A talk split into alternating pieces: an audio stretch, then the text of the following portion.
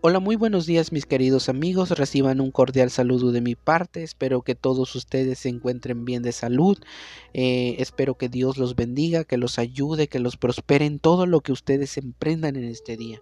Hoy vamos a estar hablando un nuevo tema, un tema bastante interesante, un tema que es un poco difícil, un poco de... Em, causa un poco de, sí, de aburrimiento, pero bueno, para los que están interesados en conocer cosas misteriosas y verdades ocultas que están en las escrituras, este, pues les interesará esta parte. bueno, espero que sí sea de su interés, ¿verdad? Bueno, que Dios los bendiga grandemente. Hoy vamos a iniciar con nuestro tema, es acerca del hibridismo ah, de humanos con ángeles. Eh, estaremos tomando como base el capítulo de Génesis 6, 1 al 5 eh, hace poco yo pude publicar en mi cuenta de Facebook. En mi cuenta de Facebook lo encuentran igualmente como Diamante Fino si lo quieren buscar. Diamante Fino JL. Siempre trato de subir artículos acerca de estudios de la Biblia, acerca de meditaciones bíblicas y que pueden bendecirles por si ustedes se interesan. Bueno, también aparte de otras publicaciones, ¿verdad? Pero eh, trato siempre de, poner algo interesante. Bueno, nuestro tema es acerca, como dije, del hibridismo. Eh, existen dos escuelas de interpretación sobre Génesis 6, 1 al 5, de los cuales uno puede sacar sus conclusiones. Por mi parte, y según lo que yo he estudiado acerca de este tema, me sitúo en la primera interpretación eh, este tema es difícil de comprender dado que las escrituras no describen claramente lo que sucedió en estos versículos, pero pues con la ayuda de Dios podremos llegar a una buena comprensión. Bueno, comencemos. Génesis 6.1 Aconteció que cuando comenzaron los hombres a multiplicarse sobre la faz de la tierra y les nacieron hijos, que viendo los hijos de Dios que las hijas de los hombres eran hermosas, tomaron para sí mujeres, escogiendo de entre todas. Y dijo Jehová, no contenderá mi espíritu con el hombre para siempre, porque ciertamente él es carne, mas serán sus días ciento veinte años. Y dice, había gigantes en la tierra en aquellos días, y también después de que se llegaron los hijos de Dios a las hijas de los hombres, y les engendraron hijos. Estos fueron valientes que desde la antigüedad fueron varones de renombre. Y vio Jehová que la maldad de los hombres era mucha en la tierra, y que todo designio de los pensamientos del corazón de ellos era de continuo solamente el mal. Sobre los hijos de Dios, expertos creen que esta frase se refiere a un matrimonio mixto entre los descendientes santos de Set y los descendientes inicuos de Caín, las hijas de los hombres. Esto es la primera escuela de interpretación, es decir, eh, que se toma en cuenta dos linajes, el linaje de Set y el linaje de Caín. En este caso, el linaje de Set serían los hombres justos de aquella antigüedad. Eh, sabemos que Set sustituyó al hijo muerto de Adán y Eva, que fue Abel. Eh, a través de este varón hubo una, una, descendencia santa, es decir, que fueron los primeros que empezaron a invocar el nombre de Jehová, según Génesis, eh, y había otra parte, otra descendencia, otro linaje, que era el linaje de Caín, y, esta, y este linaje, esta línea, se dedicó a hacer el mal, y de, pues de estas personas que también pues nacieron hijas, los hijos de Seth, ellos empezaron a tener ahora sí una relación con estas mujeres y llegaron a casarse y bueno, pues a través de eso pues se llegaron también a corromper. Y ahí es donde precisamente Dios no le agradó porque ya pues después no había muchos hombres justos, sino que a través de esto hubo más pecado y más maldad. Esta opinión e, está propuesta también por Julio el Africano, según el cual los hijos de Dios serían los descendientes de Seth, como ya he dicho, mientras que las hijas de los hombres serían los descendientes de Caín. Este supuesto, digamos, con este supuesto o esta opinión desaparecería totalmente la dificultad eh, relativa que aparecen, o bueno, no aparecen, digo, perdón, que muchos tienen acerca de las alusiones míticas en la opinión anterior. ¿Cuál es la otra opinión anterior? Bueno, que los, que los hijos de Dios, esta es la segunda escuela, que los hijos de Dios son ángeles. ¿Por qué? Porque en la Biblia muchos creen que solamente a los ángeles se les llama hijos de Dios. En el Antiguo Testamento, bueno, en el contexto del Antiguo Testamento me refiero, pero vamos a ver que eso no es así. Los hijos de Dios entonces serían los ángeles que vieron desde el cielo a las hijas de los hombres y se enamoraron de ellas y bajaron desde, el tercer cielo y se casaron con ellas, tuvieron hijos y bueno, ahí empezó otro tipo de seres humanos, una especie de hibridismo, una especie de ángeles mezclados con seres humanos y que por esta causa las personas pues nacieron de otra forma, nacieron gigantes y nacieron ahora sí con otras capacidades, pero esto lo veremos, veremos si es cierto y, o si no es cierto o si simplemente es una mentira. Cuando apoyamos esta posición, eh, deberemos tener en cuenta los siguientes versículos, Mateo 22:30, Marcos 12:25, donde claramente Jesús niega que los ángeles pueden tener matrimonios. Por lo tanto, los gigantes no eran hijos de hombres con ángeles, sino de humanos con humanos. Estos versículos que apoyan que los hijos de Dios fueron humanos, también los podemos respaldar con Deuteronomio 14, versículo 1, Salmos 82, 6, Oseas 1, 10 y Mateo 5, 9, que más adelante vamos a estarlos desglosando y vamos a estarlos eh, checando bien lo que dice. La segunda interpretación eh, sobre este sobre, sobre este gran se apoyan de Job. La segunda interpretación se apoya en Job 1.6, Job 2.1 y Job 38.7, donde el término para los ángeles se le conoce como los hijos de Dios. Aunque es verdad que estos hijos de Dios que se mencionan se refieren a ángeles, pero Génesis 6 no menciona ángeles por ningún lado. Ahí está el detalle. Y la frase hijo de Dios no da lugar a otra interpretación con más exactitud que a hijos de seres humanos, no de ángeles.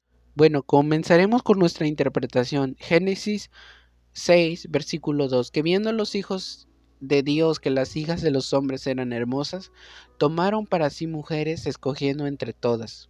Aunque se ha dicho que el título hijos de Dios solo se le da a los ángeles, eh, que precisamente son los versículos que aparecen en Job.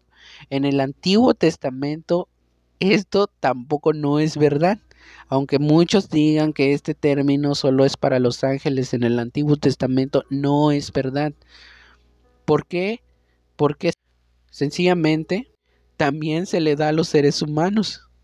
Este término de hijos de Dios también aparece en el Antiguo Testamento dados a los seres humanos. Y vamos a verlo. Deuteronomio 14.1. Hijos sois de Jehová vuestro Dios. ¿Ya vieron? Hijos sois de Jehová vuestro Dios. Este término se los está dando a los seres humanos no os sacaréis ni os raparéis a causa de muerto. Bueno, esto es otra cosa, pero aquí el término se le da a los seres humanos, no a los ángeles. Salmos 82, versículo 6. Y dije, vosotros sois dioses y todos vosotros hijos de quién? Del Altísimo. Ahí dice claramente de quiénes somos hijos. Oseas 1.10 Con todo será el número de los hijos de Israel como la, arena del mar, que no se puede, medir ni contar, y en el lugar en donde les fuese dicho vosotros no sois pueblo mío, les será dicho, sois hijos del Dios viviente. Mateo 5.9, que es ya el del Nuevo Testamento, dice algo, algo que hace que nosotros nos convirtamos en hijos de Dios o que Dios nos considere sus hijos. Bienaventurados los pacificadores, porque ellos serán llamados hijos de Dios. Precisamente estas eran las características que la, descendencia de C tenía. Eran hombres pacíficos, y ellos fueron los primeros en invocar el nombre de Jehová. Ya que entonces eh, podríamos decir que todos estos versos no están hablando de ángeles, sino a los hijos de los hombres. Ahora, ¿Cuál fue la motivación que, dio, que Dios tuvo para destruir a aquel mundo antidiluviano? ¿O por qué Dios destruyó a estos seres humanos? Simplemente por el pecado y por la maldad. Sí, simplemente fue eso. No fue otra cosa, no fue porque eran híbridos. Eso no es cierto. Dios destruyó a los seres humanos en esta etapa de la existencia de la humanidad fue precisamente porque ellos se habían corrompido tanto y habían corrompido a los hombres justos, que eran los, los del linaje de Set. Dice la Biblia que ya pues todos ellos pensaban solamente de continuo el mal, así que Dios no le quedó otra cosa que aniquilarlos. En cuanto a la segunda interpretación, a la segunda interpretación, muchos respaldan la segunda, la segunda posición con Judas 1, 6, 7 y a los ángeles que no guardaron su dignidad, sino que abandonaron su propia morada. Dice que Dios los ha guardado en prisiones de oscuridad eternas para el juicio del gran día. Bueno, para poder entender primeramente esto, aquí tenemos que entender que no se está refiriendo al Génesis 6, 1 al 5, eh, ya que la palabra griega de dignidad, ¿sí? Dignidad, que es arge, se traduce como jefe o rango o estos rangos. Cuando dice, sino que abandonaron su propia morada, que dice sucedió en los tiempos cuando hubo la rebelión en el cielo. Eso lo podemos ah, ver en el Apocalipsis 12.4. ¿Por qué? Porque el Apocalipsis son interpretaciones de cosas que pasaron. Eh, son imágenes que se nos presentan con hechos también pasados que probablemente los veremos después en el futuro, pero bueno, ese es otro tema. Dice, estos ángeles fueron necios. Fueron necios, ¿saben por qué? Porque en Job 4:18 dice Dios que él notó necedad en sus ángeles.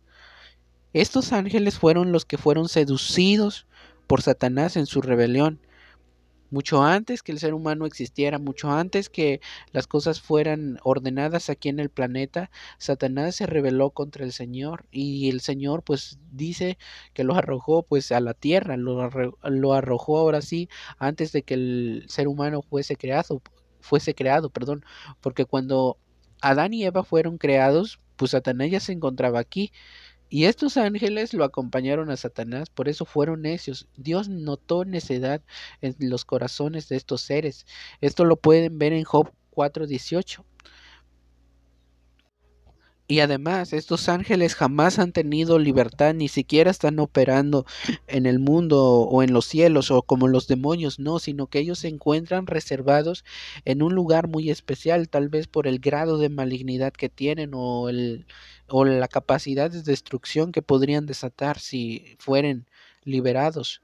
Ellos están, dice, en prisiones de oscuridad, en prisiones eternas, y solamente van a ser soltados hasta el gran día, el juicio del gran día, es decir, en el día en que el ser humano va a juzgar a los ángeles, y cuando se hará ese gran juicio, cuando precisamente venga el trono blanco que aparece en Apocalipsis. Pero bueno, ese es otro tema también, pero estos ángeles nunca han tenido la libertad y mucho menos tuvieron la libertad para mezclarse con mujeres en el tiempo de, del Génesis. Eso es mentira. Realmente estos versículos no apoyan la teoría de que los ángeles tuvieron sexo con las mujeres. Explicación de Judas 1.7, como Sodoma y Gomorra y las ciudades vecinas, las cuales de la misma manera que aquellos que aquellos habiendo fornicado e ido en pos de vicios contra naturaleza, fueron puestas por ejemplo sufriendo el castigo del fuego eterno. Muchos creen que esta parte también está interpretando a los ángeles o está hablando acerca de los ángeles y de aquel acontecimiento de la antigüedad. No es así. ¿Por qué? Porque realmente cuando dice los cuales de la misma manera que aquellos a quienes está refiriendo.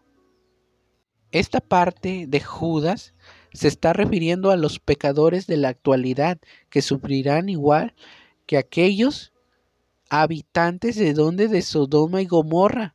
Eso, Sodoma y Gomorra, no de ángeles, ni de híbridos tampoco. Habiendo fornicado he ido en pos de vicios contra naturaleza. ¿Cuáles son los vicios contra naturaleza que, bueno, que los seres humanos practicamos? Bueno, son el homosexualismo que aparece en Romanos 1, 26 al 27, 27 perdón, pecado de hombres y mujeres, no de ángeles y de humanos. También incluimos lo que es el lesbianismo. Esto es así. Dice, fueron puestos, por ejemplo, sufriendo el castigo del fuego eterno. Ellos fueron destruidos y castigados por Dios por estos pecados. Eso lo podemos ver en el Génesis también, en la historia de Sodoma y Gomorra, pero en ningún momento hace mención o alusión a los ángeles. Esto ya es muy anterior a esto sucedido. Vamos ahora con Génesis 6.3. Y dijo Jehová, no contenderá mi espíritu con el hombre para siempre, porque ciertamente él es carne, mas serán sus días 120 años. Acortamiento de años en los hombres para que no vivieran más allá de 120 años. Ahí es donde se, se cortó la edad. Por eso es que, mm, bueno, cuando leemos Matusalén y otros personajes vivieron hasta casi mil años, incluyendo Adán, 900 años. Ya quisiéramos vivir, ¿verdad? Nosotros hasta ese tiempo, pero pues no, no se puede. El siguiente versículo, que es el 4, dice, había gigantes. Aquí nos detenemos. Esta palabra hebrea de gigante se traduce como nefil, Muchos han dicho que este es el nombre de los mentados Nefilim, pero en el hebreo, Nefil quiere decir derribador, no tan solo gigante, no tan solo un ser tan grande de estatura o, de, sí, de, ¿cómo se llama? De, de unas dimensiones eh, extremas, no, sino que también lo que realmente dice el hebreo es que eran derribadores, y, hay unas palabras medias curiosas, patanes, tiranos y grandes. ¿A qué, se, a qué, qué características son esos? Son características de seres humanos. Y quiero aportarles un comentario que se encuentra en la Biblia de John MacArthur.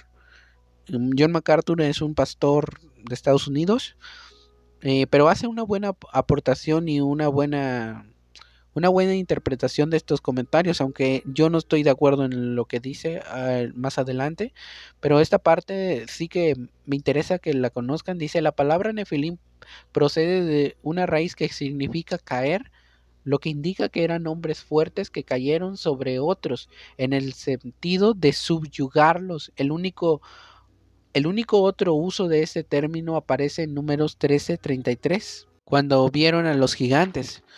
Pero pues aquí no está mencionando nada sobre ángeles, solo eran gigantes, eran personas poderosas que se encargaron de poner en esclavitud a otros seres humanos.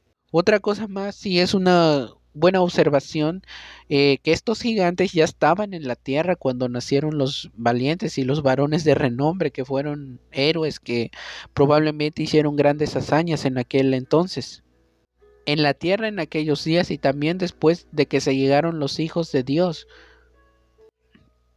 La palabra Dios es la palabra Elohim. Por eso es que también ahí vamos a ver una conexión también muy curiosa con el, con, con el Salmo 82.6. ¿Sí?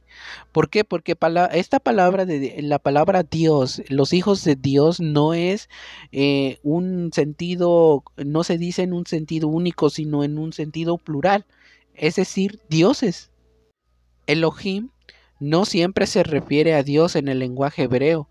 Esta palabra está en el plural, es decir, dioses. Salmos 82, versículo 6. Yo dije, yo dije, vosotros sois dioses y todos vosotros hijos del Altísimo. Y es usado también para reyes y para personas. Personas poderosas. Podría tratarse de una especie de arenes de los primeros poderosos de la tierra, de donde salieron guerreros que luchaban contra estos gigantes. Eran una especie de gladiadores. De hecho, cuando nosotros analizamos bien, una de las características que este mundo antiguo tuvo es que había mucha muerte. Había muchas personas que se mataban y personas que se encargaban de oprimir y hacer esclavos a otros.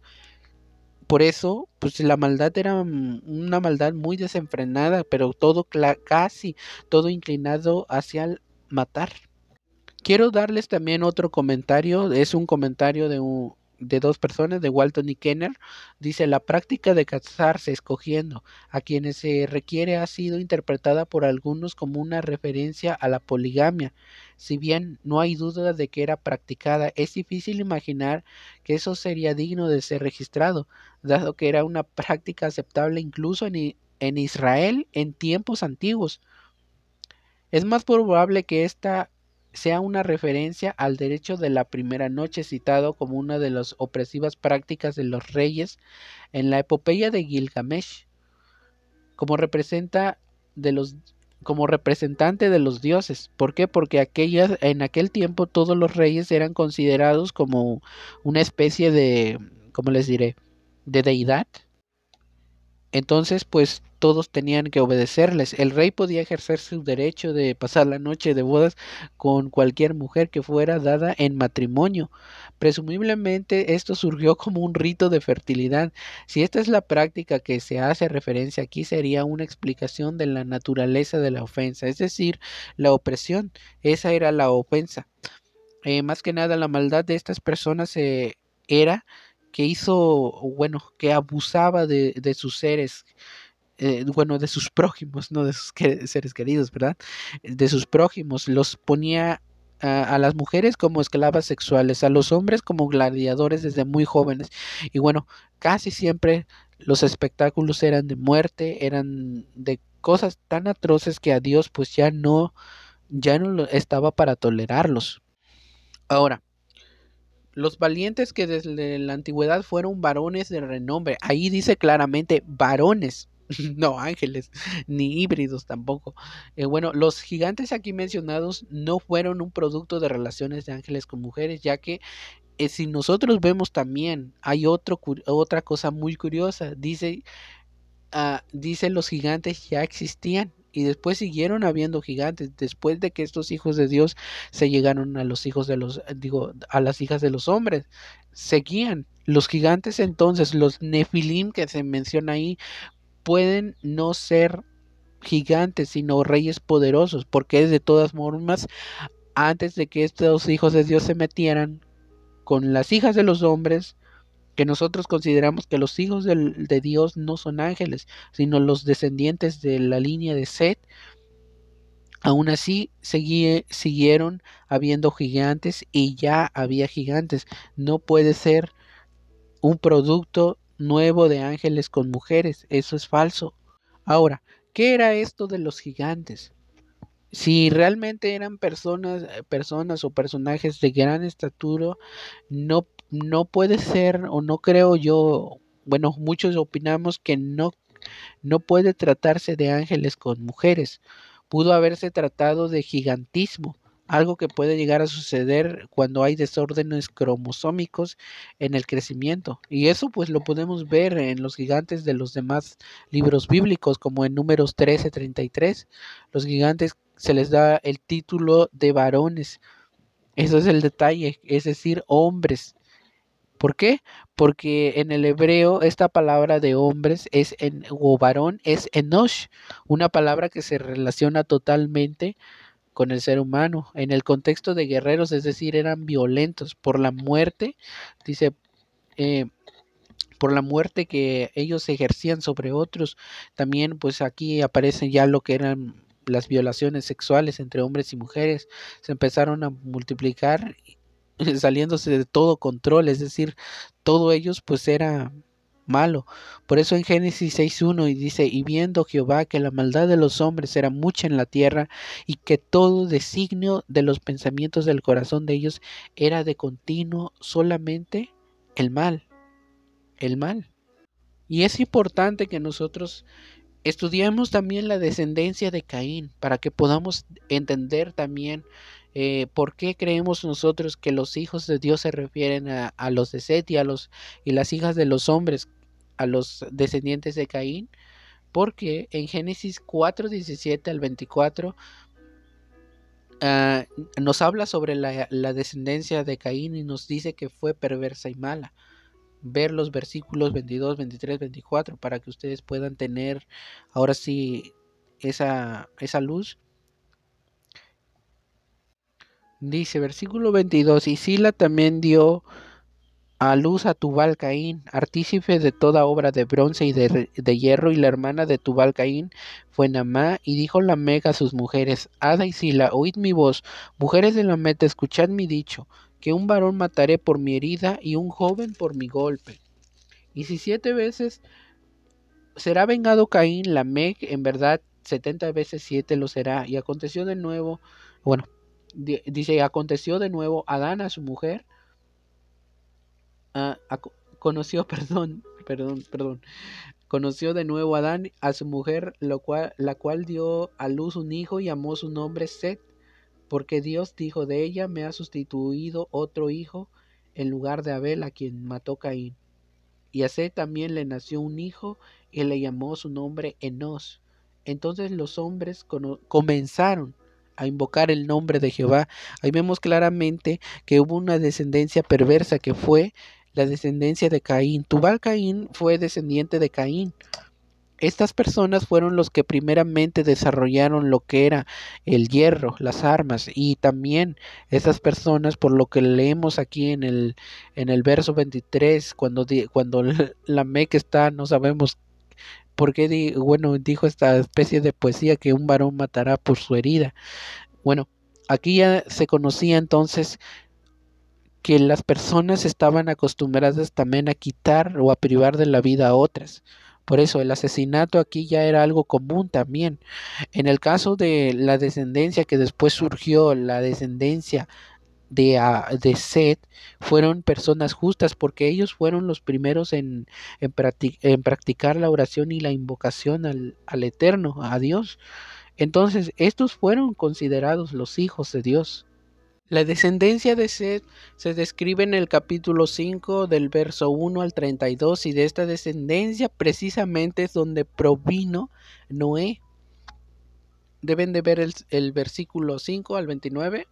Por eso es que Noé halló gracia a los ojos de Dios. En Génesis 6, versículo 8, y bueno, ya sabemos la historia de, Noé, que, que, tardó Noé 120 años predicándoles a las personas que se arrepintieran de su maldad. Claramente los culpables eran humanos, no eran ángeles. Por eso es que tenían una oportunidad de salvarse si se arrepentían. Pero pues como vemos por desgracia, igual que en la actualidad, la predicación muchas veces es vista solamente como un discurso que no tiene sentido. Para muchos la palabra de Dios no tiene ningún sentido. En aquel tiempo esta persona era una especie pues ya de profeta que les anunciaba que venía destrucción, que venía un diluvio y tardó precisamente 120 años dando este mensaje y pues nadie le creyó solamente pues él y su familia. Eso lo podemos ver también con claridad en segunda de Pedro 2.5. Pero bueno, Noé fue un hombre piadoso por la descendencia de la cual él provenía, es decir, creció con buenos principios. Todo lo, lo contrario a los descendientes de, de, Caín que hicieron lo malo, que fue la línea de donde el pecado pues se desarrolló aún más en el ser humano. Ahora, eh, si nosotros investigamos también acerca de los que apoyan que ángeles y hombres se mezclaron. Ellos, casi la mayoría de las personas con las que yo he podido debatir, que por cierto ninguno de ellos me ha, me ha podido demostrar lo contrario. ¿Por qué? Porque realmente eh, los argumentos que ellos presentan carecen muchas veces de un buen fundamento y una buena investigación. La mayoría de las personas que apoyan esa teoría no son personas que hayan estudiado la Biblia con seriedad, no son personas que se dediquen a investigar o a leer realmente o interpretar desde el hebreo. ¿Por qué? Porque la, uno de lo, de lo que nos ayuda bastante es conocer el lenguaje original de la Biblia, que es el hebreo y el griego. Por eso, por eso muchos no pueden a veces llegar a comprender lo que realmente las escrituras nos dicen. Pero cuando nosotros nos interesamos, investigamos y, y vemos claramente, podemos darnos cuenta de que a veces lo que creemos no es, no es como nos los hicieron creer, sino que es totalmente, totalmente diferente. Bueno, muchas de las personas me han citado un libro eh, que por muchos es bien recibido, muchos lo patrocinan, muchos lo, como dicen, lo promocionan para que muchos cristianos lo leamos, que es el famoso libro de Enoch. Yo tengo una copia de este libro, de hecho lo, lo he leído varias veces, lo he analizado y lo he estudiado. Primeramente, el libro de Enoch es un libro pseudoepígrafo ¿Qué quiere decir esto? Que es falso. Bueno, muchos creemos, los que hemos estudiado y analizado este libro, que proviene de la secta de los eseños, que fue una especie así, algo como secta gnóstica. Y el descubridor de este libro, curiosamente, es un señor llamado James Bruce. Em, el descubridor del libro de Enoch, un dato que ustedes tienen que conocer y que es un dato importante, es que era un ocultista. Esta persona era seguidor eh, de, un de una personaje que precisamente eh, fue un personaje, una personaje, perdón, muy blasfema contra Dios, que fue Elena Blavatsky. Curiosamente ella también es la creadora de la teosofía, es una rama esotérica. Eh, curiosamente el libro de Enoch es leído por estos ocultistas y yo podría decir satanistas, porque entre todos ellos una de las personas que dice que deben de leer este libro por los misterios supuestamente que esconde es Alistair Crowley uno de los satanistas más famosos y fue una especie de mago.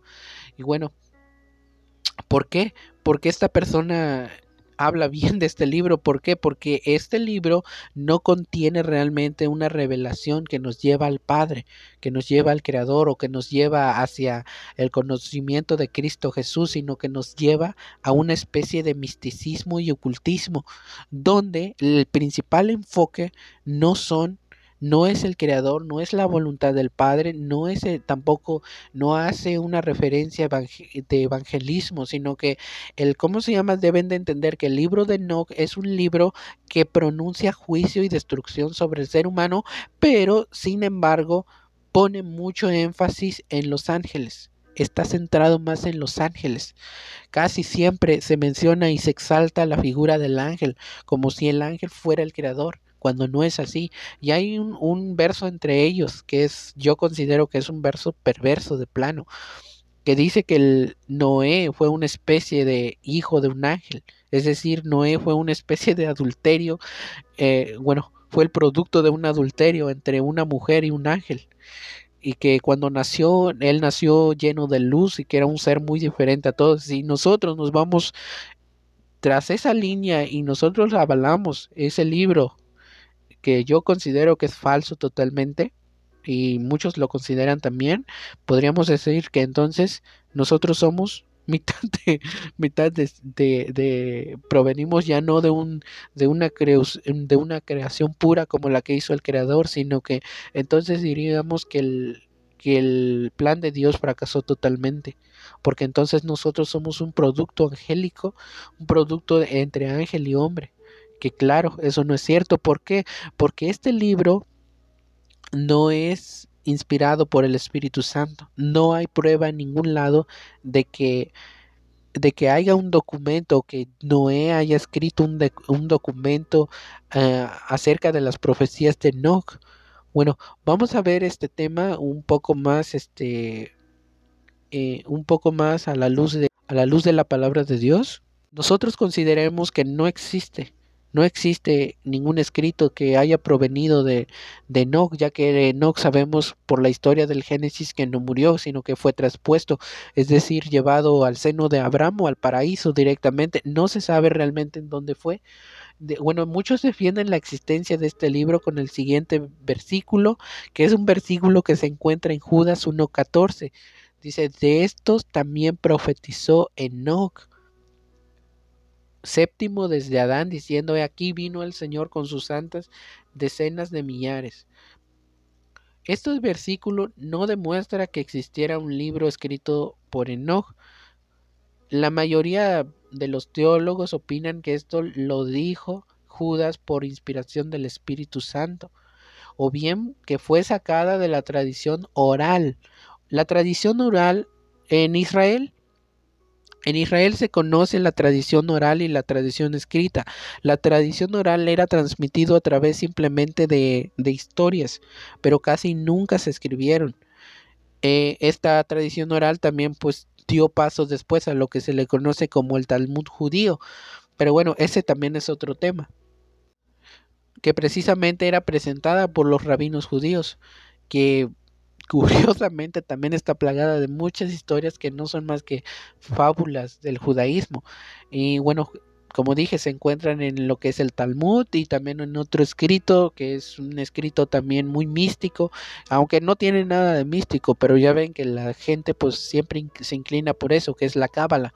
Realmente Judas no copió esto del libro de Nogo, no puso esto o lo puso como, eh, como si hubiera o existiera un libro que llevara ese nombre de no, sino que los escritores del supuesto libro plagiaron este dicho y, lo acomodaron a este libro falso, ya que aunque es verdad que estos versículos se encuentran en este supuesto libro, si uno lo lee detenidamente no es igual realmente. ¿Por qué?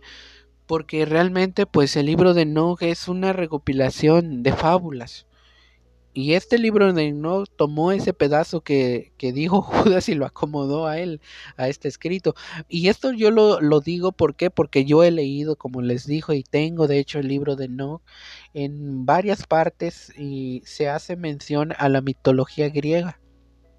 La mitología griega, cuando la mitología griega son puros inventos. Por ejemplo, se hace el aparecen personajes como las sirenas que no se mencionan en la Biblia, cuyo proceder pues viene de la imaginación humana. Además, si digamos que existe un libro de Enoch, ¿quién lo escribió? Si la, toda, la mayoría de la gente murió en el diluvio y Noé jamás hace, eh, Noé jamás dice o dijo algo sobre, sobre un escrito que llevara a bordo del arca. No hay tal documento, no se conoce ningún documento. Además, si este documento realmente existiera, si este libro fuera verdadero, se contradeciría a sí misma, ya que el libro de Enoch dice que escribir con tinta y papiros era un pecado. Eso se encuentra en, pues sí, en el libro de Enoch. Ahorita voy a dar el verso. ¿Cómo está eso entonces? ¿Era un pecado escribir? Pues claramente se ve que esto aparte ya es una estupidez. Si Enoch Si consideraba que escribir o que plasmar la palabra de Dios era una, una un pecado, ¿cómo es entonces es posible que dejó un documento escrito? En O capítulo 6, 69, versículo 10 dice, porque los hombres no han sido traídos al mundo con el propósito de afianzar su creencia en la tinta y el papel. Esta declaración es totalmente contra las escrituras que nosotros tenemos en la Biblia. Dios ya ha probado que existan las escrituras para que no se olviden sus mandamientos.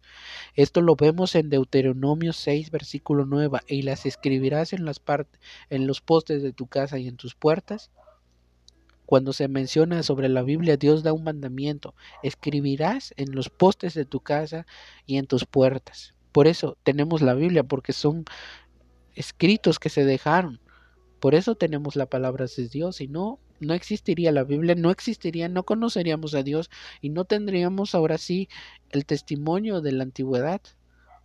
Finalmente, yo les digo que estas doctrinas de mezclas entre ángeles y humanos no tienen sustento según la Biblia.